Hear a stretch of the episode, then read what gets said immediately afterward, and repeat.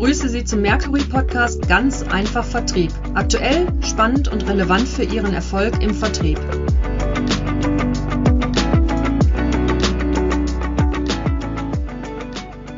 Mein Name ist Matthias Huckemann, bin Geschäftsführer von Mercury International in Deutschland und freue mich sehr zu unserem heutigen Podcast Ganz einfach Vertrieb, jemanden aus Berlin an der Strippe zu haben sozusagen. Jens Löser bekannt unter der Löser. Warum das so ist, werden wir gleich diskutieren.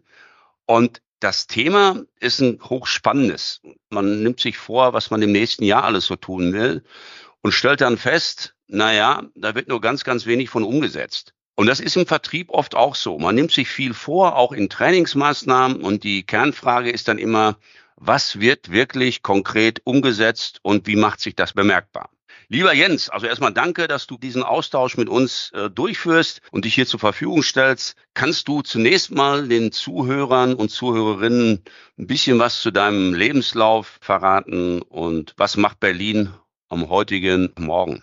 Ja, guten Morgen erstmal aus Berlin. Jens Löser, der Löser. Und ein Thema, was mich schon immer befasst, und darüber habe ich auch 1999 schon meine Diplomarbeit geschrieben, ist der Lerntransfer von Vertriebstrainings. Denn es ist ja ganz oft so, dass das Vertriebstraining an sich nicht die Herausforderung darstellt, sondern die Umsetzung. Alle sind motiviert nach ein, zwei, drei Seminartagen. Und wenn wir dann einfach mal ein paar Wochen später schauen, dann ist es oft erschreckend wenig, was wirklich ähm, in der Praxis dann wirklich umgesetzt wird. Und das ist eigentlich ein Thema, denn die Kunden, meine Kunden wollen, und deiner ja auch, die wollen ja keine Trainings kaufen, sondern die wollen nachhaltige Verhaltensänderungen im Vertrieb und darüber eben bessere Vertriebsergebnisse erzielen. Absolut ja. richtig, was du sagst. Das erste, was man so feststellt, ist, wenn man genau hingehört hat, was du gesagt hast, wir beide gehören zu älteren Semestern im Vertrieb, weil wir noch Diplomarbeit geschrieben haben. Heute schreibst du Bachelor- und Masterarbeiten, lieber Jens. Ja. Sehr gut. Kommen wir zu dem ernsten Punkt zurück. Du bist ja auf das Prinzip gekommen, Vorfahrt, Vertrieb. Und vielleicht kannst du da auch noch mal sagen, was sich da genau hinter verbirgt, auch in dem Kontext, den du gerade ja schon beschrieben hast. Man nimmt sich viel vor und nachhaltige Verhaltensveränderungen nach Trainings ist halt elementar wichtig. Und das ist ja auch das, was unsere Kunden einkaufen das Credo, mit dem ich immer so rumlaufe, ist, dass ich sage, macht mal eure eure, eure, die Beurteilung eurer Vertriebsarbeit nicht ausschließlich von euren Zahlen abhängig. Denn ob wir viel oder wenig verkaufen, das hängt vielleicht zu 50 Prozent von dem ab, was wir tun und zu 50 Prozent von Rahmenbedingungen, die wir alle nicht beeinflussen können. Konjunktur, Corona, Zinsen und merken wir alle gerade selbst. Und so in den Jahren 2010 bis 2020, wenn ich so unterwegs war und irgendwo auf der Bühne stand oder im Seminarraum, dann habe ich natürlich so die Fragen der Verkäufer oft gesehen, die, ja, was, was wollen die denn jetzt eigentlich hier von uns? Schaut euch doch mal unsere Zahlen an. Und ich habe immer gesagt, Vertriebserfolg äh, sieht für mich anders aus, nämlich äh, der stellt sich ein, wenn ich das Richtige, richtig oft und richtig gut mache. Und der erste Stellhebel für Vertriebserfolg, der schnellste, ist einfach die Schlagzahl. Denn das kann ich im Prinzip ab heute sofort umsetzen. Wie viele Kundenkontakte habe ich?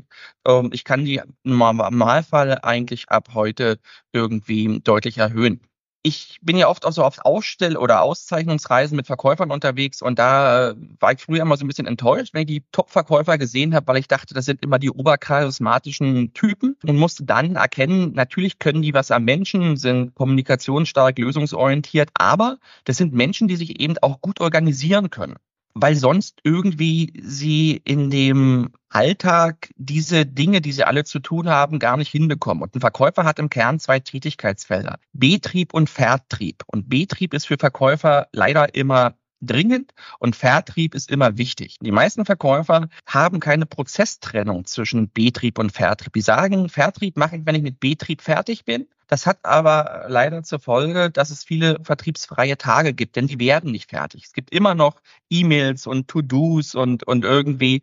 Und ja, das führt dazu, dass die Verkäufer einfach zu wenig Kontakt mit der Zielgruppe haben und das führt am Ende dazu, dass ja einfach die Umsätze nicht so sind, wie sich das alle Beteiligten vorstellen. Also die gute Nachricht daraus, Jens, ist ja, das sind Dinge, die man erlernen kann, weil es gibt ja auf der anderen Seite auch Eigenschaften von Verkäufern, Charisma und solche Dinge, was unheimlich schwer ist zu, zu übertragen. Aber so diese Trennung zu vollziehen, kann man übernehmen und sich gut zu organisieren, kann man auch übernehmen. Aber vielleicht kannst du uns noch mal was dazu sagen, äh, warum gerade die Mitarbeiterinnen und Mitarbeiter im Vertrieb sich so schwer tun, ihre Vorsätze umzusetzen. Wenn man dann in dein Buch schaut, dann stehen da sehr knackig so Dinge wie, der gute Vorsatz ist ein Gaul, der oft gesattelt wird, aber selten geritten. Oder eben äh, nicht das Beginnen wird belohnt, sondern das Durchhalten. Ich füge noch hinzu, Erfolg hat drei Buchstaben tun. Aber warum ist es so? Warum, warum tun sich gerade im Vertrieb die Menschen so schwer, Dinge zu verändern?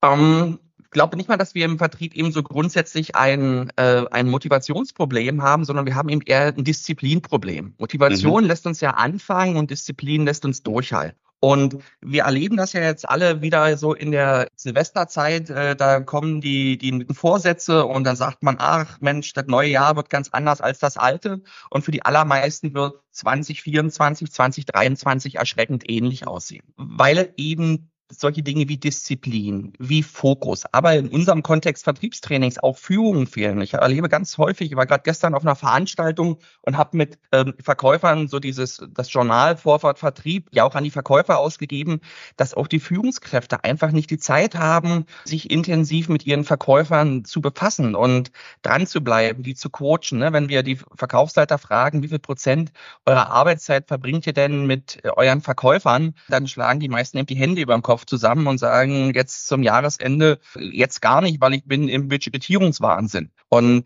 ihr kennt die vier Feinde im Vertrieb, Frühling, Sommer, Herbst und Winter, das gibt eben immer irgendeinen Grund. Ne? Anfang des Jahres sind erstmal alle im Resturlaub und äh, bis sich die meisten Vertriebsunternehmen so äh, zusammengefunden haben, ihre Jahresauftaktveranstaltung, bis Ziele vom Sozialpartner abgezeichnet wurden, da ist es meist manchmal eben doch Ostern. Und da steht ein Vierteljahr rum und das ist einfach etwas, was, da, da spielen einfach viele Komponenten mit, mit rein. Und wir versuchen einfach mit diesem Vorfahrt-Vertriebsjournal einfach den, den Führungskräften ein Werkzeug mit an die Hand zu geben, wirklich diese Verhaltensänderung transparent und, und nachvollziehbar zu machen. Mhm. Also zum mhm. Beispiel mal aufzuschreiben, wie viel, sagen wir mal, Neukundenakquise, Telefonate oder was auch immer führe ich denn eigentlich? Mach mal eine Strichliste.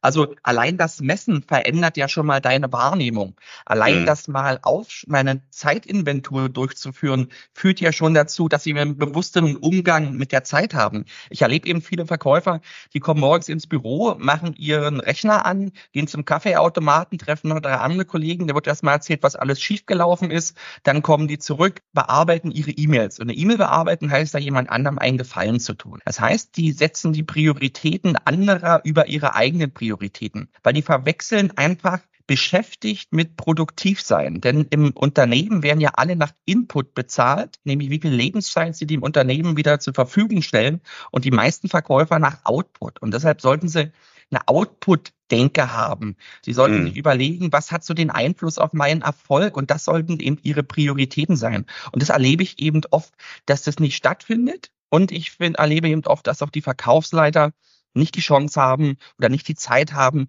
an den Verkäufern so dran zu sein und zu sagen, Mensch, Matthias, du, ich sehe dich hier gerade auf dem Flur, kann gar nicht sein, weil in deinem Outlook ist gerade eingetragen in Blog Bestandskunden anrufen. Das kann gar nicht sein, dass du hier auf dem Flur gerade rumläufst. Es sei denn, ja. ich muss auf Toilette. Aber äh, ansonsten ja. gibt es keine, keine, keine andere Begründung dafür. Ich bin bei dir. Du hast ja dieses ein, ein Buch zum Reinschreiben entwickelt, was ich ja hochinteressant finde. Und normalerweise sagt man ja, man nimmt ein Buch und blättert da durch oder liest es. Und gerade ein Buch im Vertrieb kannst du ja gar nicht so einmal durchlesen. Aber warum zum Reinschreiben und wie ist das Buch aufgebaut?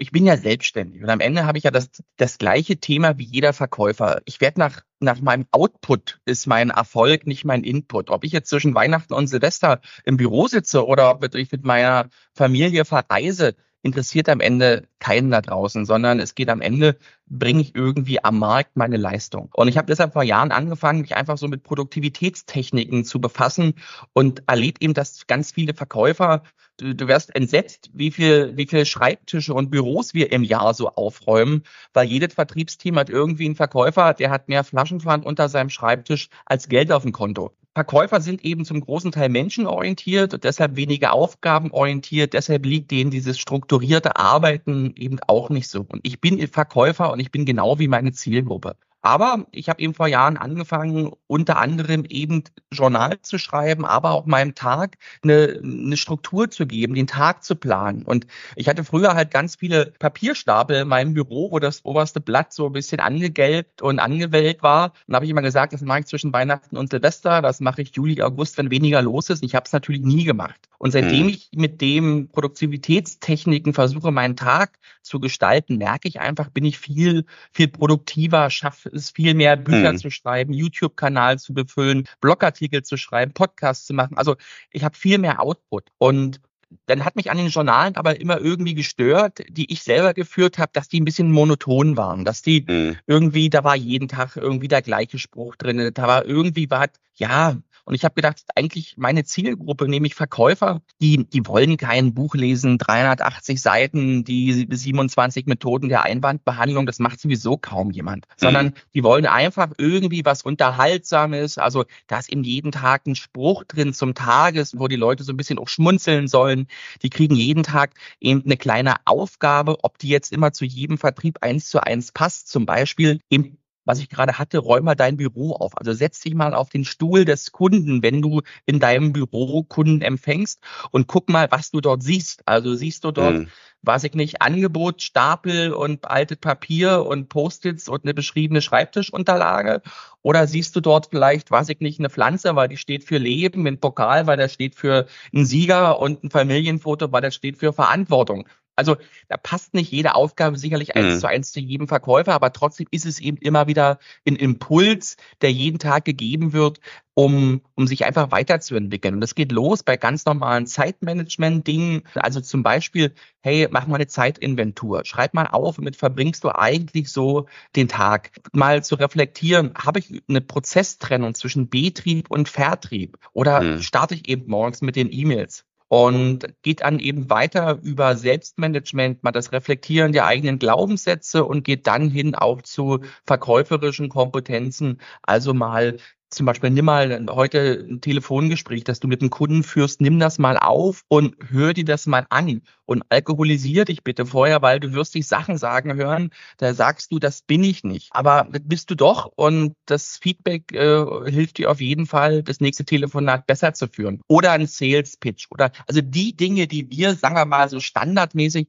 in Vertriebstrainings trainieren, so eben als kleine Selbstlernaufgabe. Manche, manche erstrecken sich dann auch über, über zwei Tage oder, und am Samstag ist Wochenreflexion und am Sonntag ist die Wochenplanung. Und wie gesagt, am Tag ist es einfach immer so, da mal den Tag bewusst zu planen, am Ende des Tages mal zu gucken, was habe ich erreicht, eben qualitativ und quantitativ und, und morgens eben doch mal kurz den Tag fünf Minuten zu planen. Also das hat sehr viel wirklich mit, was du sagtest, Disziplin, mit, mit Organisation, mit Struktur zu tun und dann halt sich auch daran zu halten, was ja wieder die Disziplin ist. Zwei Fragen zum Schluss. Die erste ist, was ist der Viertakt des Erfolges, was ja auch in deinem Buch steht? Ja, der Viertag des Erfolges ist eigentlich erstmal grundsätzlich eine Zielsetzung zu haben, zu planen, die Aktivitäten eben auch durchzuführen, zu reflektieren und dann eben wieder von vorne eben loszulegen. Ja, also wir arbeiten zum Beispiel bei uns im Unternehmen in diesem 90-Tages-Rhythmus. Das heißt, mhm. alle 90 Tage nehmen wir uns einen Tag raus und reflektieren am Vormittag die letzten 90 Tage, was haben wir erreicht, aber auch was haben wir gelernt, diese Dinge und dann am Nachmittag einfach, was sind so die Ziele für das nächste Quartal Mal. Das ist einfach für uns ein guter Planungszeitraum. Und ähm, ich erlebe eben, dass ganz viele Unternehmen gerade im Vertrieb auch nicht wirklich planen. Also, ne, die haben die, die, die beschäftigen sich über mit Budgetierung und mit den Zielzahlen fürs Jahr, aber die beschäftigen sich nicht wirklich mit den Aktivitäten. Also ich kann doch keine, keine Zahlen managen. Und ob wir viel oder wenig verkaufen, habe ich vorhin gesagt, das hängt doch von Rahmenbedingungen ab. Also mhm. wenn, weiß ich nicht, wenn, wenn, wenn China mal sagt, wir machen das jetzt mal mit Taiwan, dann will ich nicht wissen, wie in einem Vierteljahr so unser Wirtschaftsleben aussieht. Und deshalb ist der Fokus auf die Dinge, die ich eben selbst beeinflussen kann. Und das sind eben dann meine Aktivitäten und nur die kann ich steuern und eben auch ähm, monitoren und entwickeln. Und was ich nicht messe, kann ich nicht verbessern. Und, und, und ich kann eben Wirr denken, aber nicht Wirr schreiben. Und dieses Schreiben zwingt mich einfach zu einer Klarheit, das zwingt mich zu einem Commitment und ich habe einfach diese positive Erfahrung an mir gemacht und wie gesagt, ich bin selber ich komme selber morgens ins Büro und denke, oh Mensch, gestern war Champions League, hast du nicht geguckt? Ach komm, mach mal schnell, mach mal schnell die Tore an von Union oder äh, Dortmund hat ja gestern auch eins geschossen. Und Sehr richtig, lieber Jens. Ja, weil, man und ist, glaube ich, in der Todesgruppe Erster geworden. Ja, ja, also Anerkennung, wem Anerkennung gebührt, auf jeden genau, Fall. Genau, genau. So, und das ist einfach, äh, und dann, dann ist es der Anfang vom Ende. Also das ist zumindest meine Erfahrung, sondern ich, ich muss ich muss einen Plan haben. Oder ich habe zum Beispiel, wir leben ja beide, haben wir vorhin gesagt, auf der bösen Seite der 50. Und früher bin ich eben aufgestanden, habe meine Kaffeetasse genommen und äh, eben ins Büro und habe losgelegt. Und heute ist es eben eine andere Morgenroutine. Heute rolle ich zum Beispiel erstmal meine Yogamatte aus und, und dehne mich einfach mal so 20 Minuten nach einem Programm durch. Das macht einer vor, ich mache einfach nach, der totale No-Brainer. Mhm. Danach gibt's eine neue Tasse Kaffee und dann setze ich mich mit meinem Journal hin, lege meine Tagesziele fest und, und, und. Personalentwicklung oder Persönlichkeitsentwicklung ist am Ende eben kein Ziel, sondern eine Reise. Und ich, das ist eben etwas, was wir im Vertrieb haben. Und die Zeiten, das erlebe ich bei ganz vielen meiner Kunden, die sind einfach anspruchsvoller. Und ich erlebe, also gerade gestern, da sagt der Verkaufsleiter zu mir, äh, die Verkäufer, die vor zehn Jahren angefangen haben bei uns, die kennen nur gute Zeiten, die kennen nur Leads. Und da ist es eher auch, wie, die Leads, wie, wie kann ich die alle bearbeiten und schaffe ich das? Und es ist vorbei, es kommen keine Leads mehr. Wir, wir haben verlernt, Neukundenakquise. Uns fehlt teilweise ein bisschen auch der Mut, uns fehlt auch die Disziplin. Und die Dinge müssen wir uns jetzt einfach wieder äh, antrainieren. Und ich bin halt der Überzeugung, das ist beim Fußball immer eine schöne Analogie, wir, wir, wir sind halt wie ein Muskel. Wir trainieren oder werden schwächer. Und äh, ich mhm. finde einfach dieses alle ein, zwei Jahre mal zwei Tage ein Verkaufstraining, das ist nett gemeint, aber es ist eben auch eine gewisse Form von Seminartourismus, wenn zwischendurch eben kein Follow-up da ist. Ich meine, weißt du, wenn ich sag mal, wenn du zehn Verkäufer hast, dann hast du doch zwei dabei, die brauchen kein Vertriebstraining, die brauchen Anerkennung, Freiraum und Support von ihrer Führungskraft. Und von zehn hast du vielleicht ein, zwei dabei, da müsste man als Verkaufsseiter sagen, wir sind eine große Familie im Vertrieb, aber dich oder euch gibt der Papa mal zur Adoption frei. Die ganze Personalentwicklung, die machen wir für die sechs, sieben in der Mitte. Und da ist eben die Frage, woran liegt das, dass dieser Mitarbeiter eben nicht äh, dauerhaft so die Performance abliefern kann, wie wir uns das alle vorstellen? Da gibt es am Ende nur vier Gründe.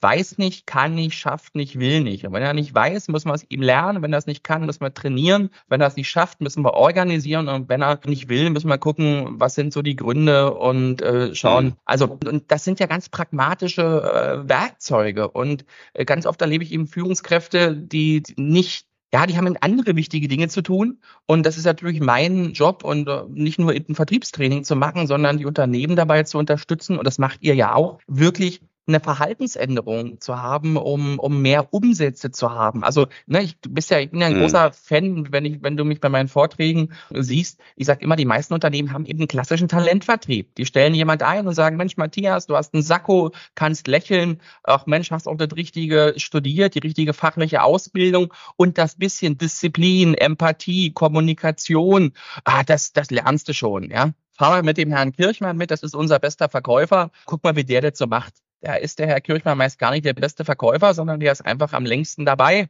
Der verkauft vielleicht am meisten, weil er das beste Gebiet hat, ein paar Großkunden hat. So, das ist eben ganz klassischer Talentvertrieb. Und das mhm. haben die meisten Unternehmen. Und wenn die so produzieren würden, wie sie im Vertrieb arbeiten, dann hätte eben, weiß ich nicht, ein Auto zwei Räder, eins sieben und dann mal wieder zwei ganz ohne. Und das ist eigentlich etwas, was ich, was mich immer so umtreibt. Bringt eine Systematik in eure Vertriebsarbeit. Also analysiert mal, was machen die Top-Verkäufer mhm. anders als der Rest, systematisiert das und skaliert das. Und dabei unterstützen wir ja unsere Kunden mhm. schwerpunktmäßig im B2B-Vertrieb.